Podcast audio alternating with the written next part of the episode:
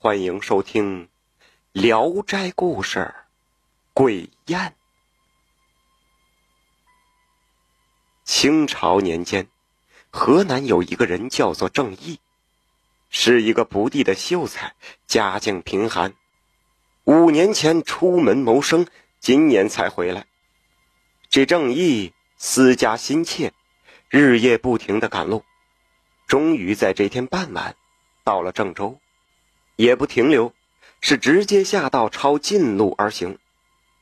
行至晚间，这郑义实在是又累又饿，他便找了一个大石头后面背风之地，准备吃些东西，休息片刻，再接着赶路。这人呐，吃饱了总爱歇那么一小会儿会儿，那就歇会儿吧。谁知道迷迷糊糊的，就靠在这大石头上睡过去了。也不知道睡了多久，正义是被推杯换盏的声给惊醒了。他心中十分好奇，因为这荒郊野外的，谁会在深夜喝酒呢？他虽然有些纳闷，但是没有贸然出声询问，而是悄悄的把头探出去观看。原来这大石头的另一面，有一伙人围在桌旁聚会，中间坐着一位老者。须发皆白，很有风骨。让郑一感到惊奇的是，背对着他的是一个女子，而且这个女子背影看上去十分像自己的妻子栾氏。郑一更加奇怪，隐隐的有些怒气。这大半夜的，这栾氏与这些男人在野外聚会，实在让人难堪。正要开口制止。突然听到那白发老者对栾氏说道：“啊，我们都说完了，就请夫人说一个吧，再喝上三杯酒，好不好啊？”正义不知道栾氏要说什么，好奇心顿起，他便将嘴边的话又咽了回去，伏在石边是静静听着。这栾氏站起来，喝了三大杯酒，然后说道。我有一个闺中密友，姓吴，从小就在一起玩耍，婚后也时常往来。有一日，吴氏从我家走后，我在家里就捡了一根黄金的发簪，这个发簪正是我非常喜爱而不可得之物，因此吴氏来寻找的时候，我便没有还给他，如今还戴在我的头上。说完。歪头展示给大家看，大家是纷纷拍手称赞发簪精美。妻子口中的那吴氏，这正义见过很多次，是一个通情达理的妇人，难怪后来就再也看不到来家里做客了，竟然有这样的缘由。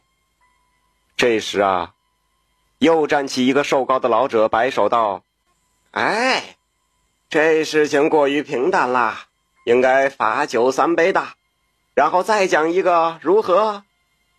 大家轰然称是。栾氏只好再喝三杯，然后说道：“我从小吃斋念佛，至今已有三十余载。其实哪里是真的不吃肉啊，只不过是装装样子罢了。有一次啊，我将邻居家的狗用药迷晕。”做了来吃，邻居来寻狗啊，我只说见到一个陌生人将狗牵走了。说完，众人是哈哈大笑。正义气的是紧咬牙关，不曾想妻子竟然做过这等偷鸡摸狗之事，羞愤至极。这个时候，又站起一个胖子，粗声粗气道。啊！我们不听吃喝之事，我们想听其他的事。众人哄堂大笑，纷纷称是。这栾氏只好又喝了三杯酒，已经有些醉态，说道：“我相公出门前有一个朋友，来到我家拜访。那公子叫张红双，身材魁伟。”相貌英俊，有一天，趁我相公外出办事，他就来到我房里。说到此处，是娇笑不已。众人起哄声更大。栾氏继续道：“我俩云雨已毕，相公即回，我俩脸色尚红。然而，他竟然没有起疑心。” 说完，一桌人是放肆大笑。